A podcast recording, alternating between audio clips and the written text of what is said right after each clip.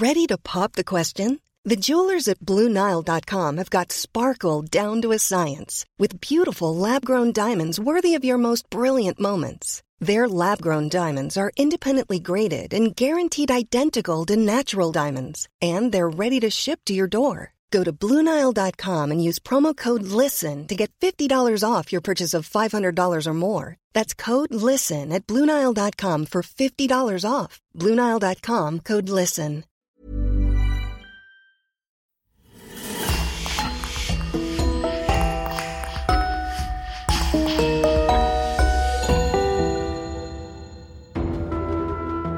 Bonjour et bienvenue pour une nouvelle affaire criminelle.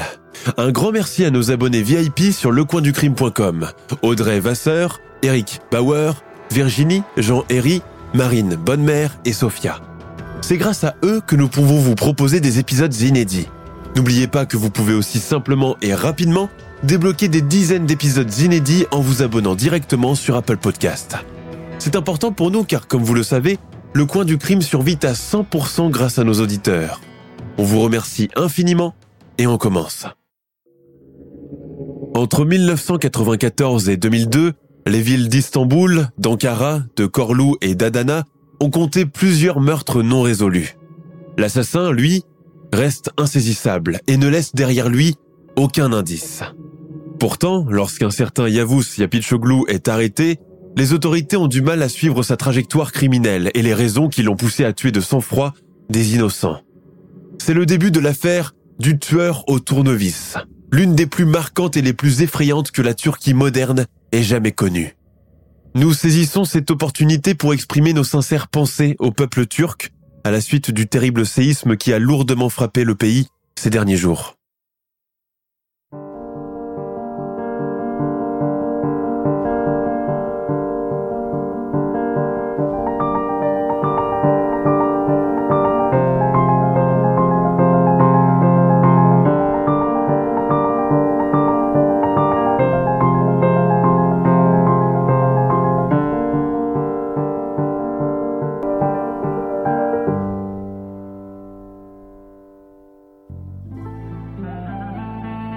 Ankara, automne 1997.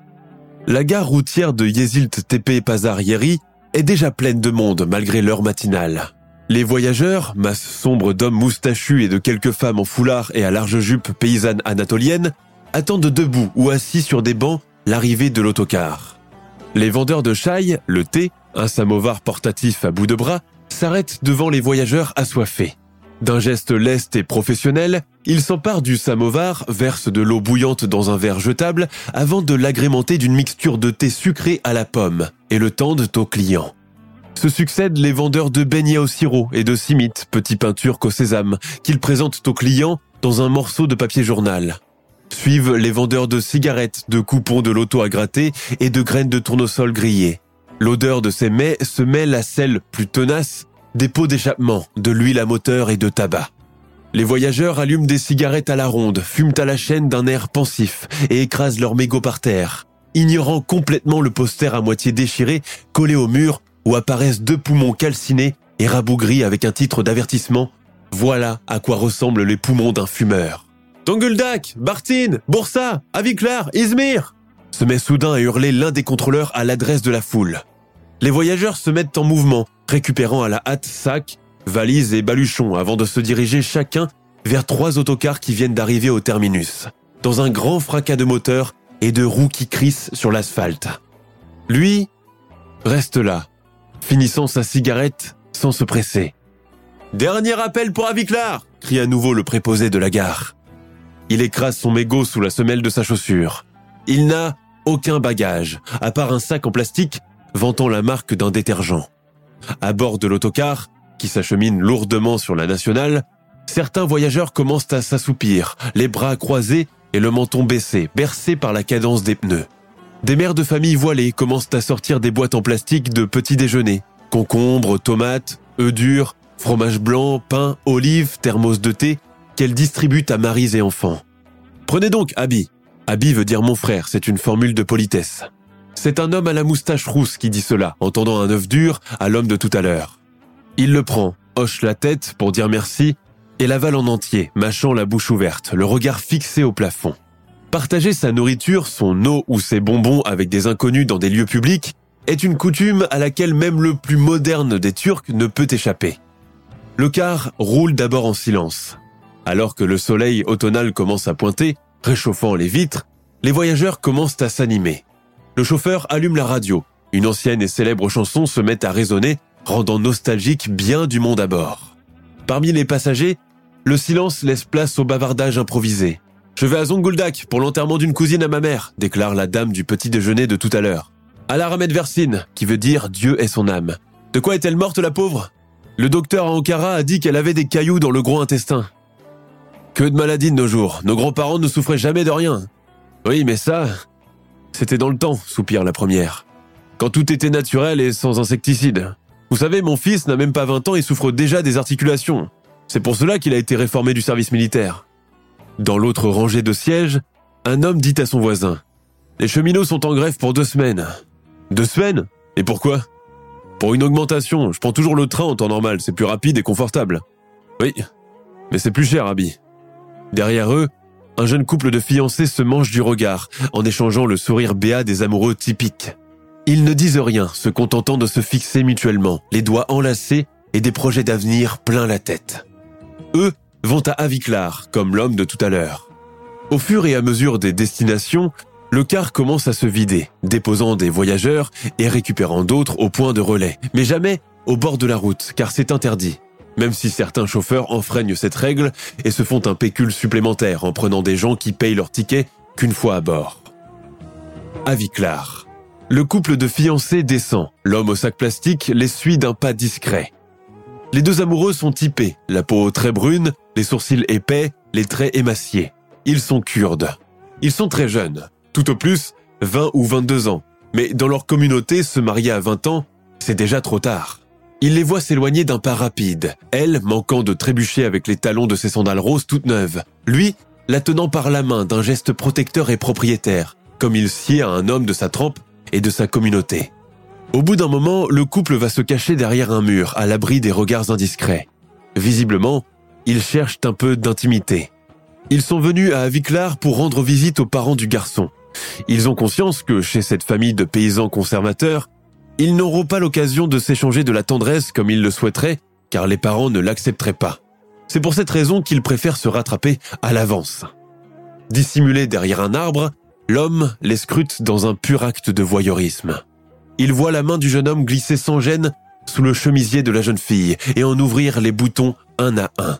Il l'entend, elle, glousser et rire en lui disant ⁇ Arrête, voyons, ça suffit !⁇ Ils se caressent et s'embrassent maladroitement, s'efforçant d'imiter les personnages d'un film étranger, car dans le cinéma turc, les scènes d'amour sont formellement proscrites. Alors qu'ils sont en plein ébat, le mystérieux individu fonce sur eux. Avant même de se rendre compte de quoi que ce soit, le couple se fait poignarder. Tous les deux glissent le long du mur en le maculant de sang et s'effondrent par terre. Mort. Adana, 1984. Depuis son enfance, Yavuz Yapilchoglu a conscience que sa famille est dysfonctionnelle et pas comme les autres. Il le sait depuis le jour où Baba, qui veut dire papa, a mis Anei, sa maman, à la porte pour ramener une autre femme pour les élever. Yavuz et ses neuf frères et sœurs ont toujours détesté cette femme étrangère qui est arrivée un beau jour pour ravir la place de leur mère dans le foyer et s'approprier ses affaires sans vergogne. Zeynep était plus âgée que Baba, au moins 6 ans de différence. Mais elle avait des biens, et à côté de cela, l'âge n'a plus grande importance. Comme beaucoup de femmes turques aux cheveux noirs, Zeynep se les teint en blond en même temps que les sourcils. Mais beaucoup trop avare pour acheter une coloration classique, elle se rabat sur l'eau oxygénée qu'elle se procure à l'épicerie, et qu'elle mélange à un œuf et du café soluble, pour lui donner cette teinte blond orangé dont elle est si fière. Quand ses racines noires repoussent, elle se dépêche de renouveler le mélange, dans le souci de se faire passer pour une blonde naturelle, pensant induire les gens en erreur. Aux femmes du voisinage, elle raconte. À ma naissance, j'avais des poils roux, et en grandissant, je suis devenue blonde, comme vous voyez, mes sœurs. Petite, rablée, des verrues plein le visage, la peau grasse, les hanches larges, les pieds plats l'empêchant de chausser les talons aiguilles dont elle raffolait, Zeynep passe ses journées dans la cuisine à concocter des petits plats pour son mari, tout en ignorant les besoins des dix enfants dont elle a à présent la charge. Ils sont assez grands pour s'occuper d'eux-mêmes. Ils n'ont qu'à aller chez leur mère. Ce n'est pas mon problème. Beaucoup trop âgés pour avoir les siens, Madame Yapilchoglou déteste les enfants de son mari. Leur nombre important la décourage, l'incommode et lui ôte toute intimité dans sa maison et avec son mari. Comment faire des galipettes la nuit quand quatre garçons ronflent dans la pièce voisine? Comment porter des déshabillés en mousseline lorsque trois filles vous scrutent du coin de l'œil et vont ensuite tout raconter à leur mère? L'étroitesse de la maison les oblige à être en permanence les uns sur les autres. Si les trois aînés sont déjà mariés et habitent loin d'ici, il en reste sept autres qui vivent encore sous le même toit. Depuis son mariage, Zeynep est devenu le commandant du navire, menant tout le monde à la baguette et élevant les enfants à sa manière, sans que leur père ait rien à ajouter. Ce n'est que bien plus tard que Yavuz apprend que son père et sa nouvelle femme se sont mariés en ayant recours à l'imam Nikaï, littéralement un mariage religieux, qui implique la lecture d'un verset coranique et la présence de deux témoins. Si ce genre de mariage est prohibé par la législation turque, qui ne le reconnaît pas, Baba avait le bras suffisamment long pour faire taire les autorités et soudoyer les employés de l'état civil. Yavuz n'a jamais su ce qu'il faisait exactement comme profession. Commerçant, directeur d'école, homme d'affaires ou indique de la police? Si le père de famille possède suffisamment de moyens financiers, sa famille n'en bénéficie guère car, comme sa femme Zeynep, Baba est très proche de ses sous et a la nette conviction que les enfants n'ont pas besoin de grand-chose pour vivre. La maison de Yapilchoglou ressemble à toutes ces maisons d'Adana, construites dans les années 50, lors du plan d'urbanisation. Elle comprend deux étages et un garage, que Baba avait transformé pendant un moment en atelier de réparation de vélos, puis en laverie de tapis. Les deux affaires n'ont pas marché très longtemps, les employés étaient sous-payés et le patron se disputait souvent avec ses clients. Le couple qu'il formait avec la mère de ses dix enfants battait de l'aile depuis déjà un moment. Elle menaçait souvent de partir et de le laisser. Mais avant qu'elle ait pu mettre son plan de départ à exécution, Baba, qui a toujours été un coureur de jupons notoire, l'a devancé et s'est marié avec Zeynep à son insu. Quand elle l'a appris de la bouche d'une parente, il était déjà trop tard. La mère de Yavuz vit toujours à Adana et voit rarement ses enfants. Quand elle est partie, il avait tout juste 8 ans et c'est pratiquement la marâtre Zeynep l'a élevé. En cette année 1988, le jeune homme vient d'avoir 17 ans. Élève brillant et souvent premier de la classe durant ses premières années d'école, il faisait la fierté paternelle. Son père le voyait déjà médecin ou ingénieur, les deux professions très prisées par la plupart des pères turcs. Mais bientôt adulte, Yavuz songe à autre chose. Il ambitionne d'exercer un métier qui va rapidement lui rapporter de l'argent. Oui, mais comment? Il n'a aucun diplôme d'études supérieures et pas de capital pour commencer. Il sait aussi que demander de l'argent à son père est une cause perdue d'avance. Voilà plus d'un mois que, secrètement, il ne va plus au lycée.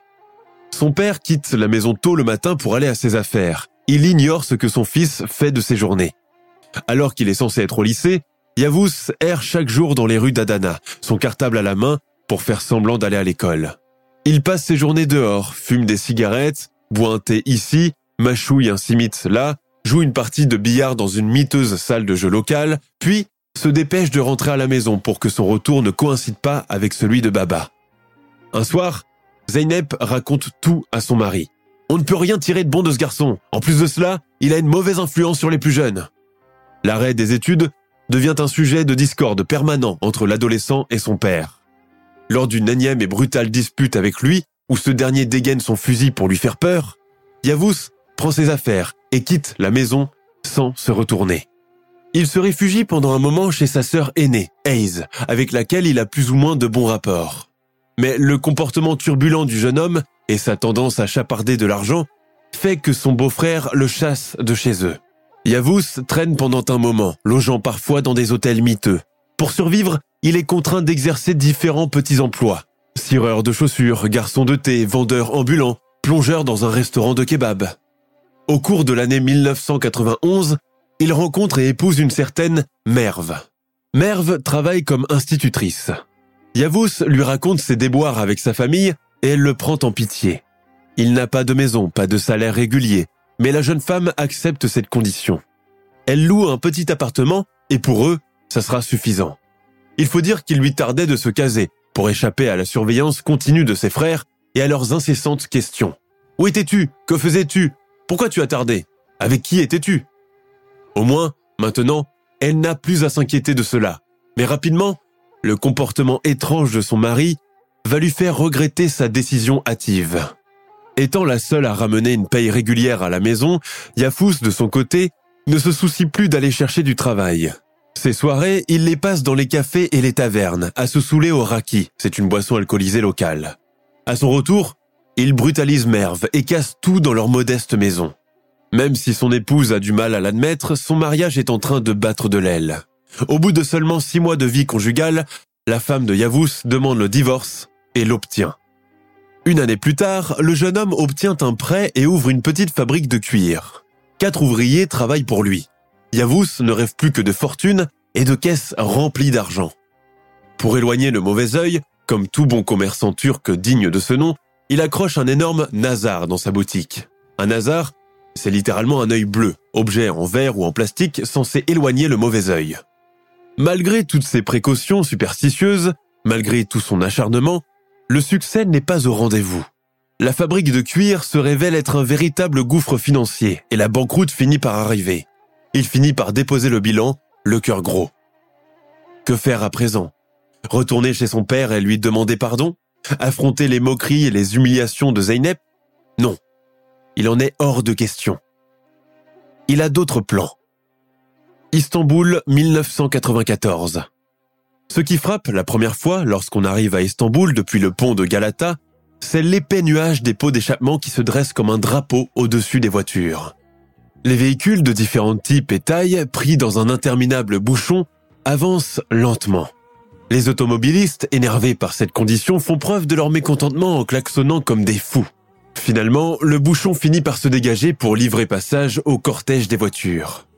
À bord d'un minibus collectif, Yavuz Yapichoglu est assis, serré entre un vieil homme et son fils. Des paysans d'après leur apparence vestimentaire. Ils empestent les tables et les moutons, pense-t-il d'un air dégoûté. Le minibus passe alors dans cette jungle urbaine stambouliote, où le code de la route n'existe quasiment pas, et où le plus rapide gagne. Tout à coup, le chauffeur s'arrête net, devancé par un motard qui lui lance une injure avant de continuer sa course à pleine allure. Le chauffeur du minibus veut répliquer, mais les klaxons des voitures derrière l'en empêchent. Contrairement à la tranquille et homogène Adana, Istanbul est une ville tentaculaire qui brasse des foules d'inconnus, des Turcs, mais aussi des gens issus de toutes les ethnies et de tous les milieux sociaux. À Adana, les gens vous arrêtent encore pour vous dire bonjour et avoir de vos nouvelles. À Istanbul, les gens vous ignorent, comme si vous n'existiez pas, avançant comme un seul homme, la mine renfrognée et préoccupé par les soucis du quotidien, la cherté de la vie sans compter tout le reste. Yavuz se mêle à cette foule, prenant son air le plus naturel pour ne pas passer pour un provincial, simulant lui aussi cette mine indifférente et froide. Il trouve une petite terrasse de café où il s'attable au soleil, fatigué d'avoir longtemps marché. Le serveur, fatigué et son tablier d'une propreté douteuse, vient prendre sa commande. Chai L'appel à la prière depuis la mosquée bleue commence à se faire entendre, suivi par quatre ou cinq autres, émanant des mosquées de quartier ce qui crée une sorte de mélodie à plusieurs voix. Yafous sirote son thé à la pomme tout en tirant sur sa cigarette. Il remarque que la foule stambouliote est pressée, même sans aucune raison valable. Peut-être que c'est le lot de toutes les autres grandes métropoles du monde. Bonjour, c'est une voix féminine, au perché. Yavuz ne connaît pourtant aucune femme à Istanbul. Le prend-elle pour quelqu'un d'autre? Le visage peinturluré, les cheveux rouges vifs, la jeune femme porte un tatouage sur le cou et une veste jaune fluo aux épaulettes exagérément hautes. Yavuz n'arrive pas à détacher son regard de ce tatouage. T'es pas d'ici, toi C'est visible comme le nez au milieu de la figure, dit-elle en pouffant de rire avec cette assurance propre aux citadines. Non, bredouille-t-il. Tu es arménien? Non, je viens d'Ankara, ment-il. À ce stade de la conversation, il ne sait pas encore ce qu'elle veut. Elle s'avance vers lui. La voilà qu'elle a l'audace de s'asseoir à sa table. Tu as une clope? Demande-t-elle sans vergogne. Yavuz lui tend son paquet. Ils restent là en silence pendant un moment, les bouffées de leurs deux cigarettes se mêlant dans un petit nuage bleu. Ah, te voilà enfin T'as encore le culot de venir ici? Je connais ton manège, espèce de poufias. Paye-moi les consommations de la dernière fois. Mais tu délires, mon vieux, quelle consommation? Euh, T'as trop forcé sur le raki, on dirait. Écoute, soit tu me payes maintenant, soit j'appelle les flics. Je vais payer. La jeune fille aux cheveux rouges jette un regard à Yafous, interloqué mais visiblement satisfaite de la tournure des événements. Il demande au serveur circonspect de lui donner le total. 10 lire.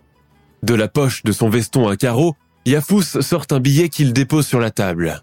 Le serveur saute dessus comme s'il avait peur qu'il change d'avis. Il jette un dernier regard méprisant à la fausse rousse et rentre à l'intérieur. Plus tard dans la soirée, Yafous, toujours en compagnie de sa nouvelle amie Touiba, se rend dans une taverne du fameux quartier des prostituées surnommé le quartier rouge ou quartier de la girafe. La taverne est aussi miteuse que les femmes usées et fatiguées qui y travaillent. Touiba assure le service du bar ici. Elle présente Yafous aux autres. Parmi elles, beaucoup d'étrangères, des Moldaves brunes et des Biélorusses blondes qui parlent turc avec un fort accent. Les clients sont aussi décharnés que le décor et tout le reste. C'est le lieu privilégié des ouvriers, des livreurs de café, des artisans et des étudiants désargentés. Derrière son comptoir, Touiba déclare de sa voix aiguë Les amis, je vous présente Yafous, le bon samaritain. Il a payé généreusement ma note au café de cet idiot d'Amet. Le voilà qu'il serre des mains, qu'il fait la bise. Certaines travailleuses de la nuit sont en peignoir, d'autres en sous-vêtements. D'autres portent tout simplement un slip en dentelle et des soutiens-gorge affriolants. Certaines sont assises nonchalamment sur les jambes de leurs clients attitrés. D'autres croquent avidement dans des kebabs et des lamakounes. C'est une sorte de pizza turque épicée à la pâte fine. Yafous espère coucher avec l'une d'entre elles ce soir, voire carrément avec Touiba, la barmaid. Un peu plus tard, alors que le bar commence à se remplir de monde, un jeune homme maigre aux grands yeux verts fait son entrée. Il se dirige comme une flèche en direction du comptoir où Touiba est en train de rincer des verres. Le jeune homme saute par-dessus et donne une gifle à la barmaid. Autour, la fête continue dans l'indifférence totale, les prostituées et leurs clients étant habitués à ce genre de violence. Mais le geste n'échappe pas à Yavuz.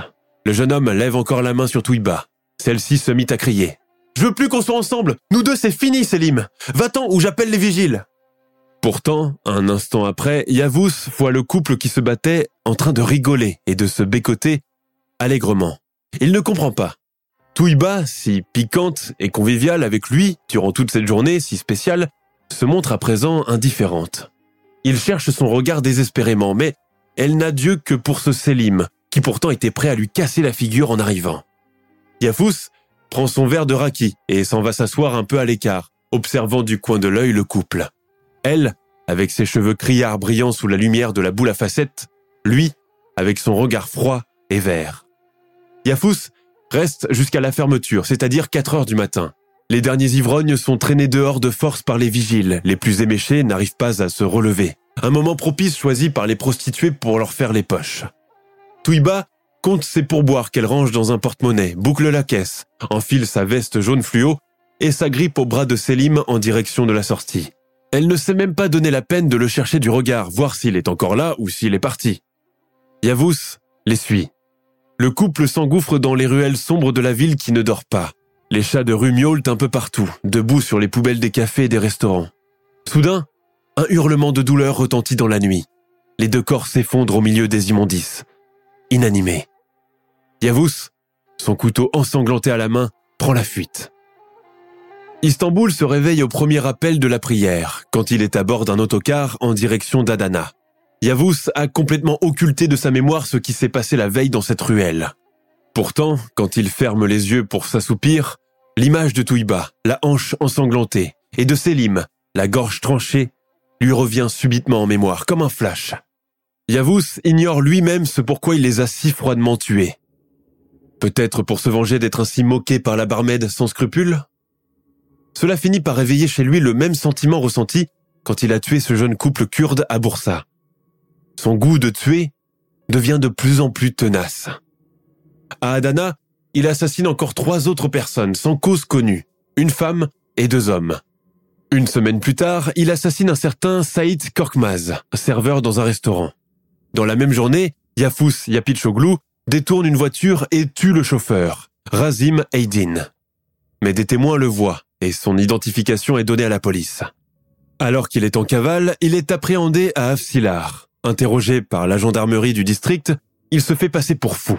Au terme d'une enquête sommaire, il est placé à l'institut psychiatrique de Barkirkoy. Yavuz pénètre dans cet univers de cauchemar que sont les hôpitaux psychiatriques de cette époque, qui ressemblent plus à des mouroirs qu'autre chose. Dans l'aile des hommes, il observe les patients, certains en camisole, hébétés par les médicaments qui les tiennent tranquilles, tandis que d'autres, visiblement plus calmes, sont assis en cercle autour de l'unique télévision de l'établissement où on diffuse une émission de jeux télévisés. Plus loin, des infirmiers ventripotes et moustachus montent la garde en fumant et en sirotant leur thé. Par moments, l'un d'eux se lève, s'empare sans ménage d'un malade et le jette dehors car il a sali ses vêtements. Yafous regrette d'avoir simulé la folie. Il regrette même de ne pas être dans une prison normale. Son séjour dans la structure dure un an, une année où il provoque une multitude d'incidents. Plus d'une fois, il agresse des patients, des infirmiers, met le feu à sa chambre et est sauvé in extremis. Au médecin-chef, il avoue avoir cherché à se suicider. Au terme de ce séjour prolongé, il est libéré grâce à un rapport médical attestant une responsabilité atténuée. Yafous retrouve la liberté du monde extérieur, ses tentations et ses interdits. Pour une raison inconnue, il décide de se rendre à Ankara. Au cours de ce voyage, il assassine encore un homme. Encore une fois, il est surpris par un employé du magasin. Craignant que ce dernier n'aille tout raconter à la police, Yafous le poursuit et l'égorge.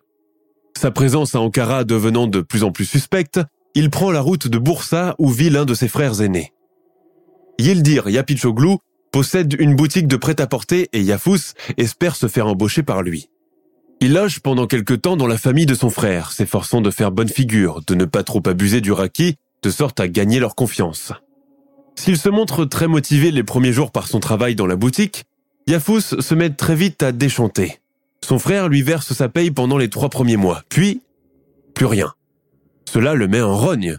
Il décide cependant de lui donner une chance. Le quatrième mois d'embauche s'achève sans qu'il touche de salaire, encore une fois. Il se confronte à Yildir. Ce dernier, homme rangé, père de famille, économe et pieux, lui dit d'un ton posé. Yafous, je ne gagne pas des masses et j'ai des problèmes avec les fournisseurs. Tu loges et tu manges chez moi. Cela devrait te suffire, tu ne trouves pas?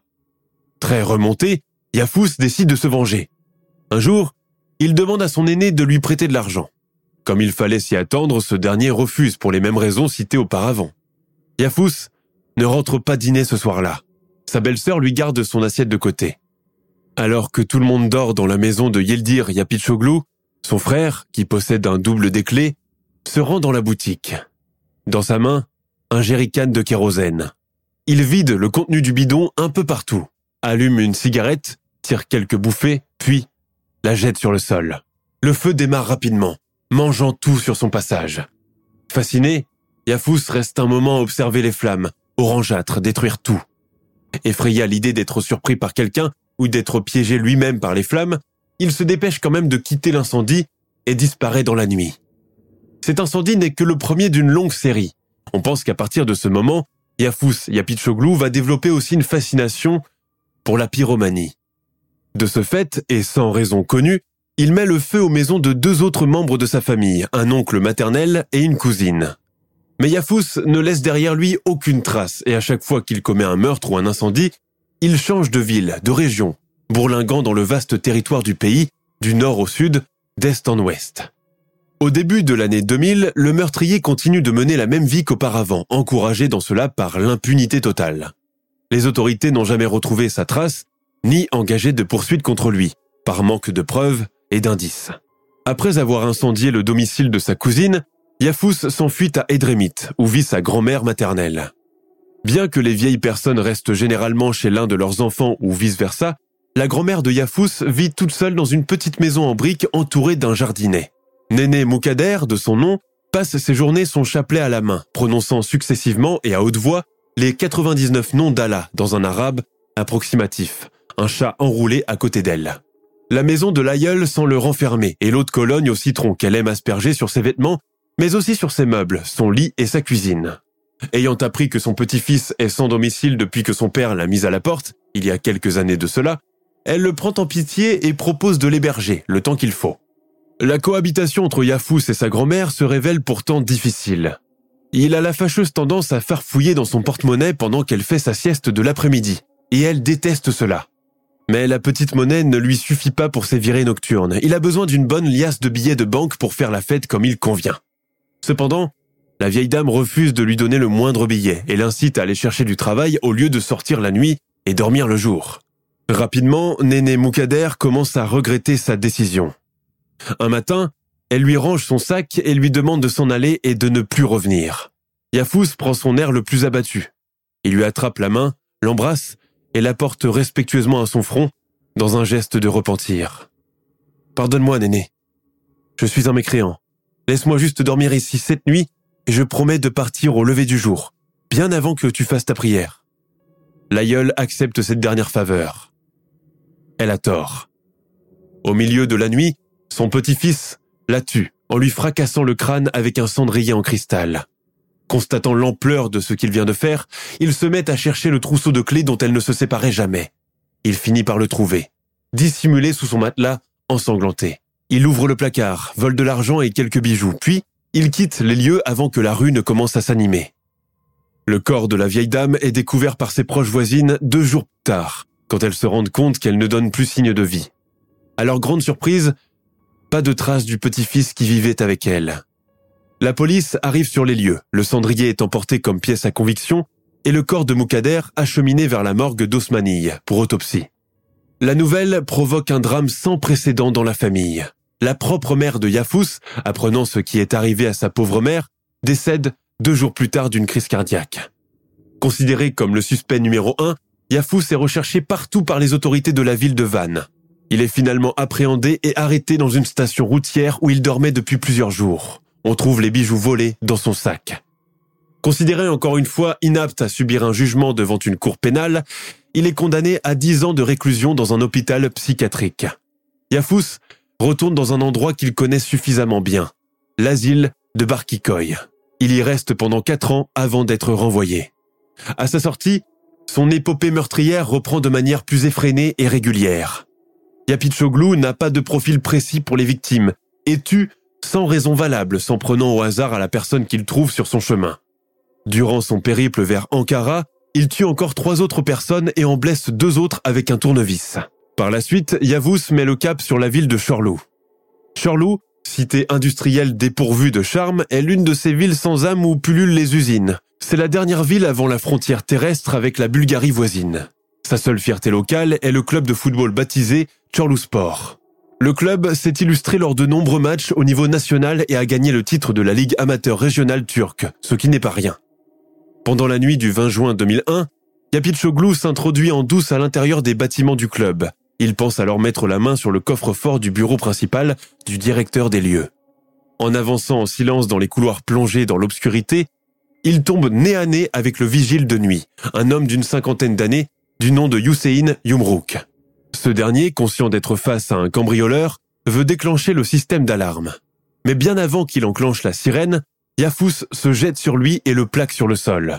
Le vigile tente de se débattre, mais son agresseur est plus leste et plus fort que lui. C'est à ce moment qu'il sort son tournevis de sa poche pour le lui planter dans la gorge. Hussein Yumrouk meurt dans d'atroces souffrances. En sueur, Yafous s'introduit dans le bureau du directeur et y trouve effectivement le coffre-fort qu'il cherchait. À l'aide d'un pied de biche, il parvient à faire sauter la serrure. Mais, à sa grande surprise, il n'y a rien. Quelques documents signés du président de la fédération de football, une médaille en cuivre et une centaine de lire en billets. C'est tout. Dans sa rage, Yafous frappe son pied contre les parois du coffre. Il s'empare des quelques billets, de la médaille et déchire les documents avant de disparaître à nouveau. Pour ne pas éveiller les soupçons, il fuit le jour même à Istanbul où il se paye un hôtel pour une semaine. L'annonce de l'assassinat du vigile du club de football de Chorlou fait la une de la rubrique fait divers. Il apprend qu'une enquête a été ouverte et que la police a même prélevé des poils lui appartenant. Mais cela n'arrête pas sa folie meurtrière pour autant.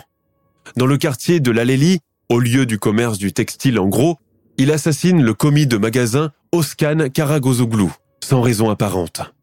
Dix jours plus tard, il s'en prend et tue sauvagement le chauffeur de taxi Sakir Temorici et jette son corps dans un trou qu'il creuse lui-même à la main.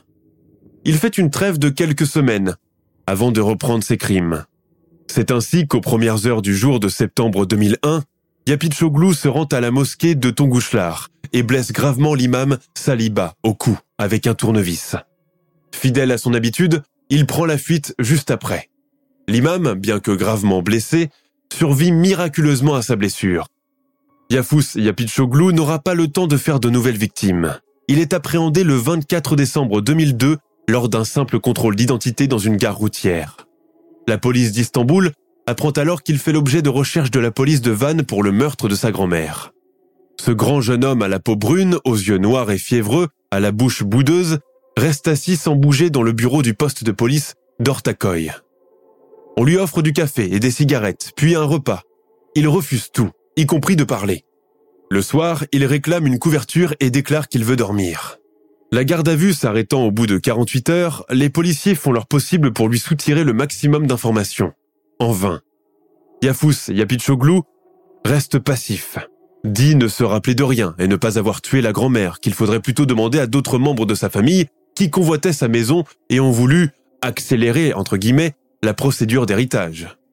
La Cour pénale d'Istanbul ordonne alors son examen mental par l'Institut médico-légal. Au bout d'une semaine, les résultats sont déposés sur le bureau du procureur. Yafous est certifié comme étant pleinement responsable de ses actes et, de ce fait, également responsable pénalement de ses délits. Le rapport médico-légal indique aussi qu'il a simulé la folie et l'amnésie dans l'espoir d'échapper à un procès. Mais cette fois-ci, la chance n'est pas de son côté. Reconnu comme étant le principal responsable du meurtre de sa grand-mère et de plusieurs autres assassinats, ainsi que d'avoir déclenché volontairement des incendies entre 1994 et 2001, il est mis en détention provisoire dans la prison de Beyazit. Le procès de celui qu'on appelle plus désormais que le tueur au tournevis s'ouvre en avril 2003 devant la cour pénale d'Istanbul. À son avocat, Yafous avoue avoir agressé sexuellement et assassiné au moins une dizaine de femmes entre Adana, Bursa et Chorlou au début des années 90. Il déclare que son mariage chaotique soldé par un divorce a été l'un des éléments déclencheurs de cette épopée meurtrière. Il évoque aussi son enfance malheureuse, dans un foyer où régnait l'absence de la mère et la tyrannie du père et de sa nouvelle femme. Il parle de ses brillantes années d'école et de son usine de cuir happée par la banqueroute. Mais sont-ce des raisons suffisantes pour construire une personnalité psychopathe? Le tribunal apprend aussi dans la foulée que Yapitchoglu a fait l'objet de deux internements dans un asile et qu'il a été diagnostiqué d'un trouble schizophrénique grave et d'une incapacité à vivre en société. Il avoue aussi les meurtres du couple kurde, puis celui de la barmaid Touiba et son petit copain. Son frère, Yildir Yapitchoglu, dont il a incendié la boutique, affirme que son frère serait également responsable d'une série de meurtres non résolus à Afsilar, bien qu'aucun indice n'ait été retrouvé sur place. Au fur et à mesure des audiences, de nouvelles révélations viennent étoffer le dossier. Yafous avoue avoir blessé et tué trois autres personnes à Osmanie, trois à Adana et deux à Ankara. Il avoue aussi le meurtre d'un jeune soldat de garnison, juste parce que ce dernier lui avait jeté un mauvais regard, entre guillemets.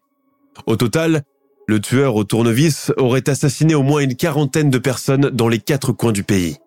Au terme d'un procès très médiatisé dans les journaux et la télévision turque, il est condamné à la réclusion criminelle à perpétuité. Yafous Yapitchoglu reste, à ce jour, le tueur en série le plus emblématique de la Turquie moderne, dans un pays où la notion de serial killer, comme aux États-Unis, n'existe pas. À la suite de son arrestation, les rumeurs les plus folles ont circulé à son sujet comme celle qui affirme qu'il a rejoint une secte satanique qui l'a incité à commettre ces meurtres. Même si une estimation du nombre des victimes s'élève à 40, seulement 18 personnes ont été identifiées. Parmi elles figurait également sa grand-mère maternelle. Aujourd'hui, Yafous Yapichoglu purge toujours sa peine dans la prison de Tekirdag, dans la région de Marmara. Il n'a jamais exprimé aucun remords quant à ses victimes et leurs familles, et raconte avoir encore des choses à révéler lorsque le moment propice viendra. Bien que déclaré deux fois comme fou et inapte à être jugé, le dernier rapport médical a prouvé le contraire.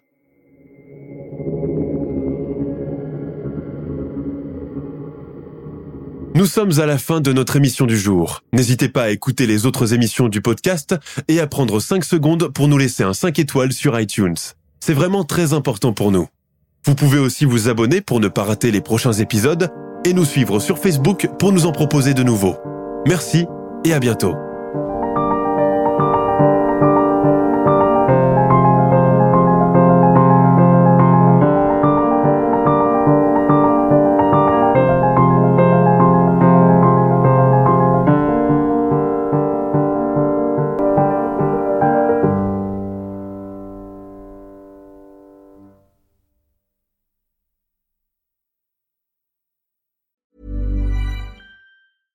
Tired of ads interrupting your gripping investigations?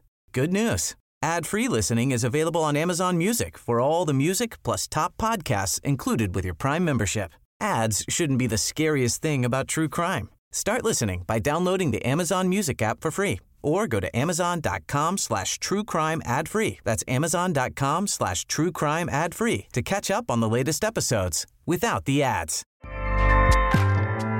ACAST powers the world's best podcasts. Here's a show that we recommend.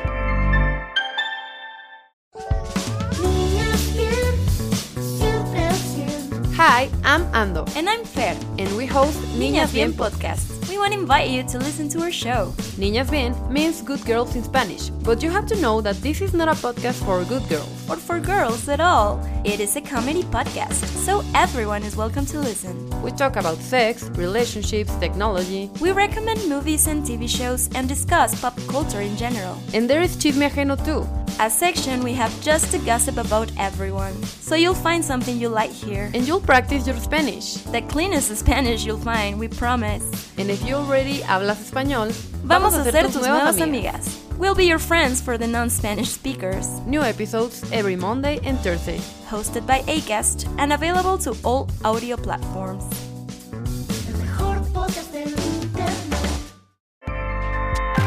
ACAST helps creators launch, grow, and monetize their podcasts everywhere. ACAST.com.